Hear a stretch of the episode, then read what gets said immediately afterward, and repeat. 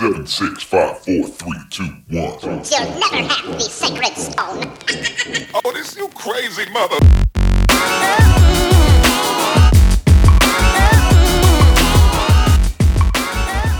Buenas, saludos a todos. Aquí nos encontramos en Migaja. Mi nombre es William. Y yo soy Robert. Hoy vamos a estar hablando de Facebook y su data. Bueno, hace unos meses atrás explotó el peo de Facebook con Cambridge Analytica, donde 87 millones de personas fueron afectadas porque su profile fue harvested. Esa es la palabra correcta. Utilizaron la información del profile para crear un perfil psicológico.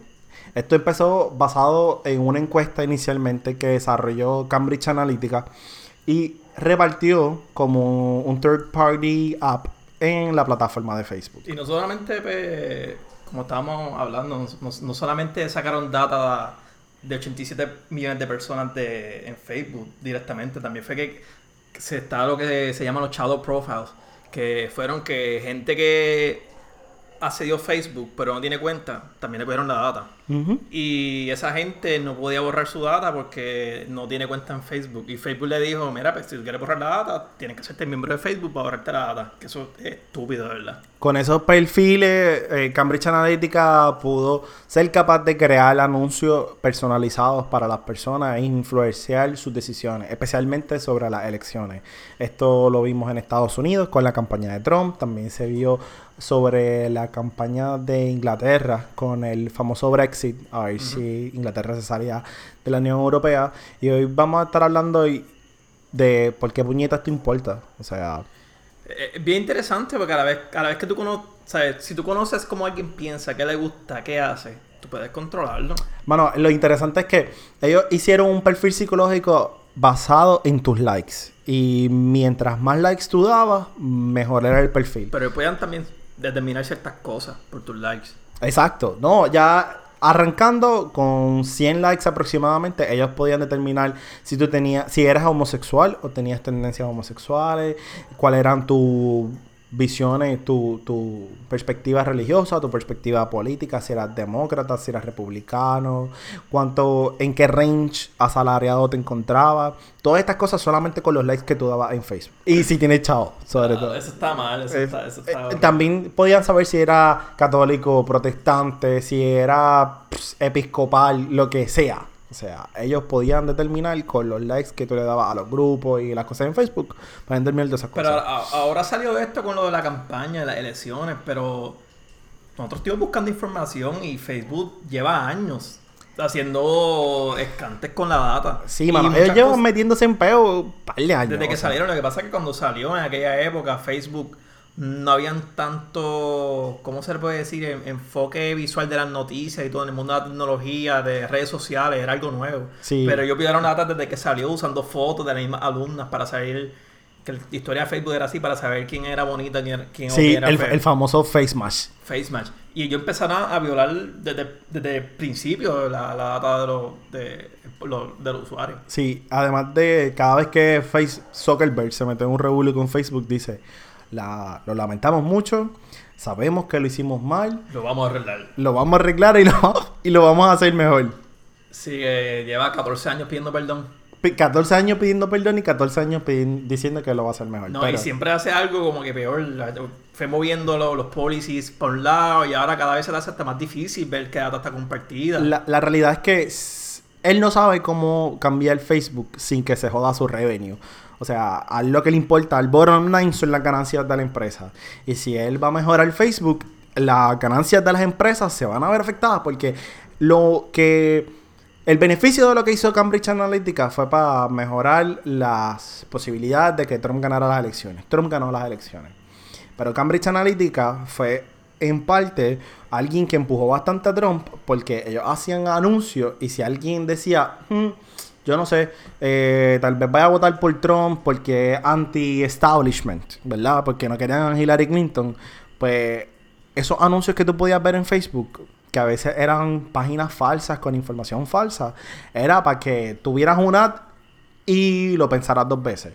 Y lo volvieras a pensar. Y lo volvieras a pensar. Hasta que te convencías de que Pero votar por Trump era la mejor opción. Eso pasó, pero ¿de qué forma vamos a demostrar que de verdad eso causó que ganara Trump. Pues es no, difícil. no podemos decir que eso fue lo único que causó que ganara Trump, porque Cambridge Analytica también trabajó para Ted Cruz. Y Ted Cruz no llegó un carajo. O sea, no estuvo, estuvo en el top 10, pero era un 10 de 10. O sea, en lo que es la, el nominado a la presidencia por el Partido Republicano, él no estuvo, él no llegó al final. O sea, él no estuvo en el- los top 3. Entonces, pero se ha demostrado que Cambridge Analytica hizo breach de la data, pero hasta qué nivel de la legalidad. Pues esa es la otra parte cabrona, porque eso es lo que tenemos que decir, como que, mira, Zuckerberg metió las patas. Sí, metió las patas y, y ya pidió perdón. O sea, obviamente otra vez pidió perdón, pero él metió las patas porque ahora todo el mundo dice, ajá, fue un breach, no fue un leak, no fue un hack. Entonces vamos a dejarlo claro. Un hack es que tú jodiste el sistema para poder entrar. Entrar ilegalmente. o sea, Entrar entrar a tu ilegalmente. casa sin permiso. Sin permiso. Un leak es que básicamente yo dejé la información afuera de mi casa para que alguien más la recogiera. Eso es un leak. Un breach es como decir, la puerta de mi casa estaba abierta y fulano de tal entró y se llevó el televisor de casa. Eso es un breach. Dejaste entrar, pero no le diste permiso a entrar al cuarto tuyo y te cogió algo de la cabeza y se Esa- fue. tú dejaste la puerta abierta, el cabrón entró, se llevó el televisor. Eso es un breach. Un hack, recuérdate, un hack, el tipo entró, forzó la puerta y se metió. Un leak fue que yo dejé el televisor afuera. Pero un breach, que fue lo que hicieron, la puerta estaba abierta. O sea, Cambridge Analytica simplemente consiguió esta información porque había la forma de conseguir la información. El harvest se podía hacer. En, en mi opinión, yo pienso que si Facebook no hubiera sido una aplicación tan, tan ya vieja, robusta, y hubiera sido esto, pasa en una aplicación moderna, la- eso hubiera causado el cierre de la aplicación. Facebook ahora mismo tiene 2.20 billones de usuarios activos mensuales.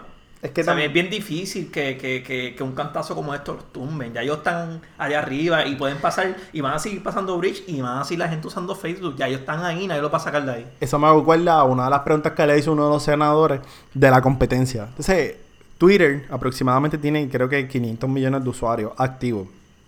Snapchat, eh, que es otra red social bien gigante, no le llega tampoco. Facebook ya está tan incrustado en la vida de todos nosotros que es imposible no usarlo. O sea, no tan solamente porque tú tienes que postear y chequear los bochinches de la- del vecino, sino porque es la forma de conseguir los negocios si están abiertos. Es la forma de conseguir mil y un puntos de información que a veces hasta Google mismo no tiene. Reviews. Reviews, referencias, eh, fotos, para llegar al lugar. O sea, es la forma, ya, ya está incrustado en la Hace sociedad. un tiempo yo leí un estudio que decía que cualquier red social nueva que saliera iba a tener un largo de vida como uno o dos años. Y el, un- el último caso fue Vine. Vine murió. Bye murió. Vine murió, ¿sabes? Ya Facebook. Facebook- murió y lo, re- lo iban a reemplazar por Periscope. Y en verdad Periscope... ¿Murió? Periscope también, murió. Bueno. ¿quién lo usa? En verdad, esa es la pregunta. ¿Quién No, lo usa? ¿quién lo usa? Porque la jodienda es que Periscope iba a ser el app para hacer los lives, pero vino Facebook, hizo su live dentro de, la plataforma. Instagram, que es de Facebook, también hizo los lives dentro de la Que se plataforma. lo robaron y, y le han robado cosas de Snapchat, como que, los filtros que le han también. robado un montón de cosas de Snapchat. Pero entonces, llega el punto de Cambridge Analytica, Zuckerberg otra vez mete las patas, pero lo malo de toda esta jodienda es la cantidad de data que Facebook saca tuya. O sea, tú sabes que esta gente pueden saber si tú tienes un catarro sin tú haber buscado medicinas de catarro en Google. O sea, sin, sin, sin saber por los cookies. Sin haber tú hablado de que si tú no, no fue que tú le escribiste a tu mamá, mami, me siento mal, ya, lo tengo una monga cabrona por Messenger. No, ellos saben que tú tienes catarro por el sitio donde tú estás. Si hay otras personas que tienen catarro en tu área, si hay otras personas, si tú fuiste a visitar la farmacia recientemente y ellos han visto que otras personas han ido a visitar la farmacia recientemente, ellos asumen, dependiendo lo que otras personas están haciendo en el área, que tú también estás Eso enfermo. mucha assumption. Tú puedes tener un, un rate alto de, de determinar ciertas cosas. Determinar ciertas cosas simplemente por el sitio donde tú estás. Y, y creo que también la de la información de Cam que sacaba Cambridge era también sacar información de tus amigos. O sea, si tú llenabas el quiz, también sacaban información de los amigos tuyos. Esa- Sin ellos haber llegado el, el quiz. Ese, ese fue el punto. de- lo más impresionante de Cambridge Analytica fue que todo esto empezó con una encuesta Entonces, si yo llenaba la encuesta, ellos se podían llevar la información de todos mis amigos. Que el doctor que creo eso, ¿sabes? A pesar de con el fin que es impresionante. Es un algoritmo impresionante. Impresionante. Y, y en verdad, en- como nosotros como software engineers, sabemos que eso está cabrón. Y está difícil. Y está difícil. O sea, no estamos scraping de la data que está ahí. El tipo está sacando la data de los servidores, pero tienes que considerar que esto es data que ya Facebook tenía Y el procesamiento de esa data es inmensa. No, Tienes que tener una infraestructura tener- gigante. Unos servidores Pero ahí, luego que salió de este escándalo, ce- cerraron. Cer- Cerraron. Bueno, pues claro, o sea, ya nadie quería saber de Cambridge Analytica y ya nadie le iba a, a negociar con ellos de nuevo. Pero que quede claro, esto era una compañía que fundó Steve Bannon que trabajaba directamente con Trump. Y todavía hoy en día no se sabe si la data fue borrada o existe. Eso es lo más cabrón Y de eso todo es esto. shady porque si fue borrada, Se, se- fue Eh, borra, si la borra- borraron, la borraron para que para pa, pa- No, pa si incriminar a. Facebook. pero son malos si la borran. Bueno, porque no pueden ser investigaciones. Exacto, pero tú sabes que cuando, yo no sé si te enteraste de esta pendeja, pero cuando los investigadores de Inglaterra, porque Cambridge Analytica está basando en Inglaterra, cuando los investigadores forenses van a los, las oficinas de Cambridge Analytica, se encuentran con que los investigadores de Facebook ya están allí metidos.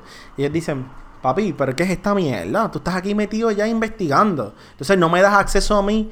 Entonces Facebook pudo haber llegado antes, revisado la información que los incriminaba a ellos, que los culpaba a ellos, que los ponía en una posición más vulnerable, haber borrado todo y quién, quién se iba a dar cuenta. Nadie. Nadie. O sea, pero eso es uno de los cricales de Facebook. Sí, también con, está los rusos. Los rusos eh, hacían ads específicos por likes y por cosas que le gustaran a la gente, influenciando también a los votantes. Los rusos no lo hicieron al nivel de Cambridge, que hicieron una encuesta, hicieron este bridge. Pero lo que el, el punto de esto es que no, No, el punto de los ru- rusos fue dividir a todo el mundo. Eh. Ellos hicieron ads a favor de Black Lives Matter, en contra de Black Lives Matter. A favor de la policía, en contra de la o policía. sea, pero no tienes que hacer un bridge de data para tú influenciar lo que digo. No, pero eso es lo, eso es lo terrible de esto. O sea, nadie va a discutir el efecto de la influencia que tiene Facebook sobre las vidas personales de las personas. Pero cuando estamos hablando ya de un evento como las elecciones, yo creo que, y los, los senadores lo demostraron, nadie se esperaba que Facebook iba a tener este, este nivel de influencia. No, Cuando, cuando fueron al Congreso daban, daban asco los No, los senadores no saben No qué estaban hablando. no saben ni lo que estaban hablando. A este tipo que le pregunta cómo ustedes hacen chavo y, y él le tiene que contestar, hacemos anuncios. Y eso está de más. O sea, eso está de más. Pero cuando estamos hablando de que ya nosotros estamos condicionados a usar Facebook. Vamos a dejarlo ahí. Vamos a dejar eso como un statement claro. Ya No Facebook... lo voy a cerrar Facebook, yo tengo Facebook, no lo voy a cerrar, tú Mm. tampoco. Yo tampoco. Probablemente nunca lo cierre. Ya eh, estamos claros que influenciaron unas elecciones. Pues entonces, ¿cómo tú paras esa pendejada? Vas a dejar que todo el tiempo influencie, un país puede influenciar tus personas. Porque ya no están influenciando solamente el gobierno, están influenciando tu población. Hacer un comportamiento, seguir un comportamiento a través de anuncios. O sea, hay que ya, hora de regular esta pendejada. Hay que ver qué pasa para las próximas elecciones. Va Entonces vas a esperar a las próximas elecciones a ver si Lo más seguro va a pasar algo así. Ah, no. Pero hablamos también del bridge de la data de Cambridge, pero también Facebook le da acceso a data. En, estaba buscando información y Android, eh, Facebook cuando es, corre en Android, eh, tienen la habilidad de además de coger la data desde el usuario, hacer un metadata, que metadata es data, de data, prácticamente, y hacer metadata de, de los usuarios y pueden leer hasta los mensajes de texto en Android, Facebook. En iPhone, pues iPhone tiene un poco más de seguridad en, en, en tema de encryption, so que era más difícil. pueden No vamos, a, em- no vamos a empezar esta pendejada de Apple versus Android. No, pero, pero que. Yo te entiendo, pero que, pero que en Android ¿sabes? sacan más, sa- sacan más data y hoy en día, pues, la- lamentablemente, hay más usuarios de Android. Sí, el mercado de Android es mucho más Mucho grande. más grande Pero entonces, inmenso. ellos, pues, de nuevo, entre los cricales de Zuckerberg, se dieron cuenta que la aplicación de Facebook estaba colectando datos que no tenían permiso para colectar. Punto. Que ahí entra lo de los phone makers también. Ahí entra, no, ahí entra los phone makers, pero lo de los phone makers da tristeza. Porque Facebook le da básicamente el permiso a los filmmakers de replicar su aplicación localmente. Para el beneficio, mira, que corra mejor en tu hardware, etcétera, etcétera. Exacto. Pero y no tan solo eso, sino que ellos lo dicen, mira, te voy a dar mi aplicación para que tú la crees nativa, de que cuando la persona prende el teléfono, aunque no tenga acceso a internet, aunque no tenga acceso al store, donde pueda bajar la aplicación, ya la aplicación está ahí. Es como parte de este mierdas que te salen cuando tú prendes el teléfono. Pues Facebook le dijo, pues yo quiero que de las primeras que salgan sea Facebook. Cabrón. Y vinieron los phone makers y se aprovecharon de esa pendeja. ¿Por qué? Porque ellos tenían ya acceso a la aplicación, veían el flujo de información de la data. Y que se aprovecharon, es que estaba ahí. Otra vez la puta puerta abierta. Exacto, otra vez. Dejaron la puerta abierta para todos los phone makers. Pero lo cabrón no es eso. Lo cabrón es que dejan la puerta abierta para los phone makers chinos. Chino. ZTE, Huawei. O sea, el Departamento de Defensa recientemente dijo, si tú eres americano y trabajas en el gobierno y trabajas en el gobierno de defensa, en el Departamento de Defensa, no compres Huawei. Punto. Porque ellos están relacionados eh, directamente con el gobierno chino. Con el gobierno de China. Y los americanos saben que los chinos utilizan el hardware para crear backdoors y crear malware que permita eh, espiar sobre el usuario del producto. Pero vino Facebook y dijo, ¿sabes qué? Para el carajo. Vamos a dejar que Huawei o cualquier otra compañía haga la aplicación local en su producto y el backdoor abierto infinitamente. Entonces ahora, eh, porque esto explotó, pero cuando explotó, todo el mundo estaba hablando todavía de Cambridge Analytica ya nadie quería hablar más de Facebook. Cuando explotó lo, esto de los phone makers, ¿qué dijo Zuckerberg? Perdón. Lo vamos a arreglar. Pero esto pasó un poquito más, como que no fue, cogió tanto impacto en las noticias. Pero es peor. Es pe- y, y- y es peor porque era más data todavía. Era, era más data y ahora, en aquel momento era Facebook y Cambridge Analytica que tenía la data. Ahora es Facebook y los phone, phone makers. makers. O sea, que, que el punto de esto que, que queremos estar claro no es que Facebook hizo algo con Cambridge y brichó la data, es que esto está pasando en muchas cosas. Facebook está dando data en muchas áreas, en, mu- en muchos lugares. Se supone que Facebook fuera el único que disfrutara de la data y dejar la puerta abierta y están hangueando con un corillo Todo cabrón. el mundo está por ahí. Todo el mundo está ahí. Entonces, a todas estas, ellos cuando le preguntan, ah, eh, ustedes tienen regulación, ustedes nos ayudarían a hacer regulación, Zuckerberg humildemente dice al senador, senador, nosotros y mi- yo y mi equipo estaríamos dispuestos a crear legislación que nos ayude a autorregularlo. Si tú vas a ponerte reglas tú mismo, tú a hacer las reglas que te convienen, Eh, tú no vas a hacer claro, ¿qui- ¿quién le cree esa mierda? Eso, eso está mal. Quien único ahora mismo ha podido hacer algo con manejar la data y tener un poco más de seguridad es en Europa, con el GDPR, que le está dando la, la oportunidad a los usuarios de poder exigirle a las compañías que borren la data de ellos si ellos quieren. Y creo que tienen un periodo de 30 días para borrar la ah, para que la compañía los borre del sistema. Si no lo borran en 30 días, hay un, una- un fine que le dan a la compañía de cierto por ciento de las ganancias que ellos generan. Esto, esto es importante porque eso, como es un por ciento, si tu compañía es multibillonaria, ser un fine inmenso. Exacto, cuando estamos hablando de miles de millones como gana Facebook, un por ciento fácil, son cientos de millones de dólares que tienes que pagar en multa por usuario que demandó que la data fuera removida de los sistemas de Facebook. Y el, y el video que vi de, de Diverge, que Diverge es una de las páginas web con, de tecnología más grandes de, de- de- yo creo que Estados Unidos, o- de Europa también, porque ellos tienen también su, su lado de Europa. Nadie del mismo staff sabía que era GDPR. ¿Sabe? Algo que, que- que casi nadie conoce. Y le, Sí. están, dando- le están dando herramientas a los usuarios de poder proteger su data y nadie la conoce. Pero vamos a leer claro, esto es una regulación que está en Europa solamente, esto es para los ciudadanos europeos, en Estados Unidos no hay ni, ni la más mínima migaja. Ni cerca, ni cerca. a empezar a regular estas compañías. Y, y vamos, a- claro, hoy estábamos hablando de Facebook, pero podemos hablar mañana de Google, podemos hablar de otras compañías que hacen exactamente lo mismo. Creo que Facebook ahora te da la oportunidad de saber con quién ellos están compartiendo, co- compartiendo tu data. Pero no sé si te da la oportunidad de, de borrarla. Yo sé que yo vi que ellos estaban empezando, querían implementar, eh, explicarte de dónde salía el ad. Y te permitían ver la información que ellos tenían tuya. Sí, pero no dejan de borrarla. Pero ahí que está lo interesante. Pero realmente, las regulaciones en Europa. No es que yo puedo mañana entrar a Facebook y decir, ah, yo no quiero que. Yo tengo el derecho a ser olvidado. Borra toda la información mía.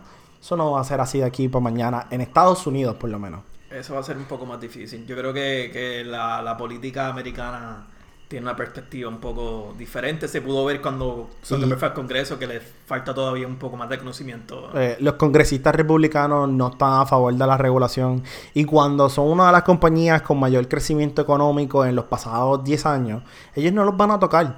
O sea, ellos no van a regular ni a Facebook ni a Google por ahora, porque ahora mismo son los, para ellos los que llevan la economía.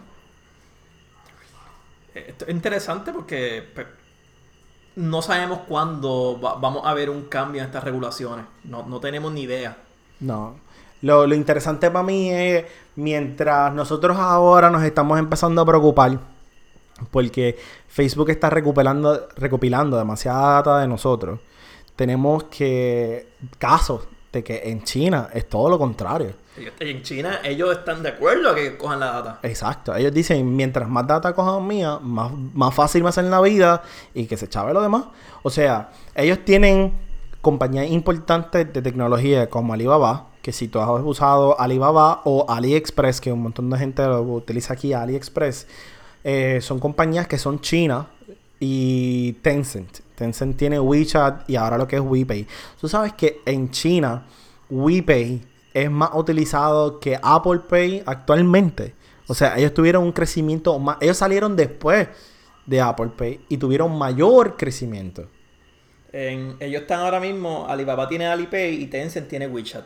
Y esos son los dos métodos de pago mayores en China. O sea, en China nadie paga con tarjeta. Bien, el porciento de gente que paga con tarjeta es poco. Son, está dominado por esos dos mercados. Esto quiere decir dos cosas. Esa- esas dos compañías van a tener la data de todos los usuarios chinos.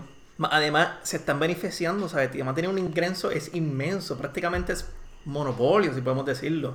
Se benefician de todas las transacciones.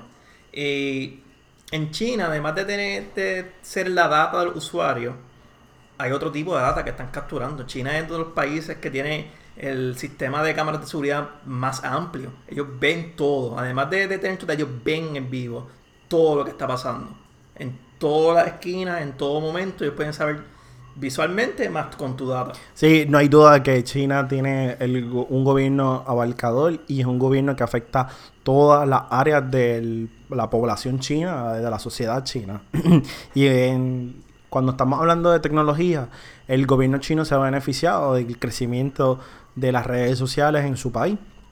Pero no es que todo el mundo puede crecer allí.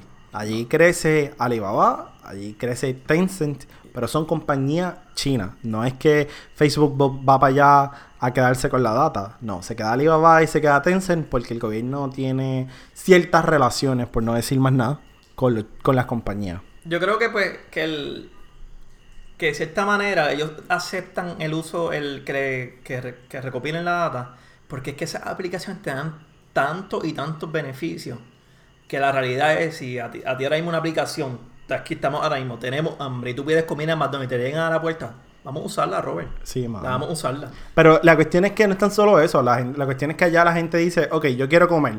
Vamos a salir a comer, Willy. Pues yo digo, voy a comer de McDonald's. No es que tienes ordeno. que bajar un app de McDonald's, es que todo está en el mismo app. Sí, todo, ya, ya todo está en WeChat. todo. Vas a buscar al vendedor de McDonald's que tú quieres ir. Vas a pedir. Y cuando tú llegues a McDonald's, ya tú pediste. Ya la comida está ready. Y ahora tú lo que vas a hacer es recoger. No, y te la pueden traer también. Y te la pueden servicio traer. que te la pueden traer. Entonces, eso son- no solamente pasa con McDonald's, como con compañías grandes. Eso pasa con los pinchos de la esquina. Sí. Eso, eso es lo más brutal. O sea, el tipo que me vende pinchos en la esquina sabe que yo Todo quiero. el mundo va con el teléfono y se hace QR code, escanea y paga. El- a mí lo que me impresionó fue lo de los supermercados. Hay una tendencia en China que las personas pueden escanear productos en el supermercado para tenerlo para el futuro. Sí, ellos saben, mira, pues, esta es la compra que yo hice, mira, me la compra con estos productos que yo tengo aquí mío y te la Porque envían a tu casa. es, es como, imagínate, ah, pues fui pecono. Este es el café que yo siempre compro. Yo siempre, usualmente compro café Bustelo, porque me gusta. Pues entonces, está cabrón. Yo tengo que ir pecono todo el tiempo a buscar el café Bustelo. Pues, si hubiese esa integración acá en el oeste, en, en el oeste, digo, en el occidente, Si hubiese esa integración con los supermercados, pues yo le digo, Econo, mira, Econo, entrégame mi compra normal.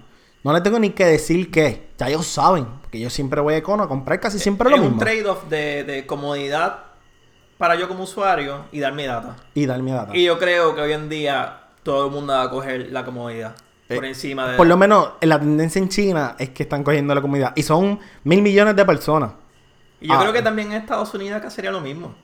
Pero es que la tendencia en Estados Unidos no ha sido la misma. Porque no hay una aplicación que tenga todo. Si tuvieran una aplicación que dominara tanto, porque fue igual que Facebook, ellos salieron en un momento indicado. Ellos salieron en un momento en que todo estaba creciendo y y son dominantes, no hay que- nadie que lo saque. Tú me estás diciendo que después de todo lo que estamos hablando hoy, tú vas a confiar en una aplicación. Eso es The One Ring. The One for All. ¿Cómo es que dice lo? The One Ring, the, the One for All. The One to Rule them all. The One to Rule them all. Como Robert, dice mismo yo estoy aquí al lado tuyo. y a ti te da hambre y tú te montas en el carro y yo hago un- aquí un, un botoncito y me llega un cafecito y tú vas a buscar el café. Tú vas a aguantar eso unos veces, pero ya mira, vete para el carajo ya. Yo quiero el café que me llega, que yo no quiero viajar. Eh, eh, la comodidad está buena, pero si ahora mismo nos estamos quejando del acceso que tiene la data una compañía como Facebook, imagínate una compañía que sepa que yo quiero café y que lo que yo compro en el supermercado, quiénes son mis panas, cómo son mis cuentas, eh, cuando yo voy al hospital, imagínate Lo que pasa es que la masa no va a pensar así. Allá en China, como la masa piensa así, hay ciertos lugares que dejan de coger tarjetas. Eso que te van a forzar poco a poco a usarlo. Sí, sí, sí. Pero Eh, si, si llegamos a algún punto de one to rule them all, vamos a tener un problema más serio que las elecciones. Serio, va- va- vamos a poder. Es como. Yo, yo, yo siempre hago esta analogía. Es como tú pones este perrito que le pones cantitos de comida en el piso porque tú lo quieres que salga de la casa. Estás diciendo migajas. ¿Sí? Lo vas a poner así poco a poco hasta que salga dentro de la casa y cierra la puerta y lo saca. O sea, tú puedes controlarlo indirectamente. Eh, el punto es que está ahí. O sea, a mí no me molesta que se aumente la comodidad, pero a mí también me, tería- me gustaría tener control sobre mi data. Entonces, hasta que mientras las compañías como Facebook sigan haciendo dinero de los anuncios basados en la data que yo proveo, va a haber un problema como este. Porque yo no tengo control sobre mi data. Facebook tiene todo el control sobre mi data. Y, sé que hay compañías que, o, o- o aplicaciones o sistemas que están hechos para tú saber qué data está compartida, tú borrar tus cosas del internet. Sí, pero son ahora- bien pequeñas, ¿sabes? Es Sí, pero ahora mismo, hacerlo. ahora mismo está, hay compañías que están utilizando micropayments y están utilizando otro tipo de revenue making en vez de anuncios, porque es la misma razón por la cual tú pagas una mensualidad en Netflix, porque Netflix tú le pagas una mensualidad, pero ellos se quedan con la data tuya, no se la están dando a nadie. O sea, el, en otro mundo donde Facebook todavía existe, pero no están repartiendo la data y no están al garete con mi data, es un Facebook donde no existen los anuncios. Porque los anuncios y el acceso de third party people a la data que yo estoy dando a Facebook viene porque Facebook tiene que ser chavo Yo y no me cobra. que al principio no era así. Al principio Facebook no tenía esos anuncios, estas cosas. Y estoy seguro que en algún momento Zuckerberg dijo, nunca vamos a poner anuncios en la plataforma. De verdad, yo creo que el único consejo que uno le puede dar a cualquier usuario o a cualquier persona es piensa bien lo que va a poner o piensa bien que va a utilizar. No ponga...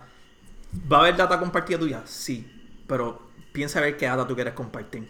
No comparta muchas cosas personales. Y a veces es difícil. A veces es bien difícil porque en verdad al nivel que han llegado estas aplicaciones, los algoritmos detrás de estas aplicaciones, lo que están aprendiendo de ti y lo que van a aprender es mucho más de que, lo que a veces de lo que tú tienes control. Y siempre está el, el, el- asterisco de puede haber alguien que hackee y saque información que tú tengas segura. No, eh, podemos hacer el, podemos hablar de los hacks y estar media hora más hablando de los hacks en compañías grandes e importantes.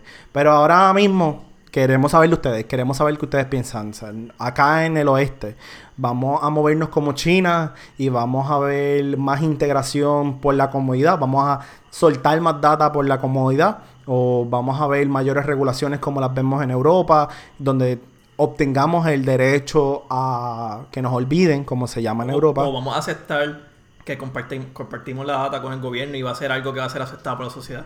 Eh, hay que ver todas estas pendientes. O sea, o nos vamos como China, o nos vamos poniendo en unas regulaciones más fuertes a Europa y empezamos a regular estos sistemas, o los cambiamos a una forma de que estos sistemas no estén compartiendo la data. Queremos saber de ustedes. Nos pueden buscar en nuestro Twitter donde vamos a estar hablando de este episodio y queremos hablar con ustedes. Y también nos pueden buscar en Instagram, en Migajas Podcast, en, tanto en Instagram como en Twitter, para ver nuestros sources también.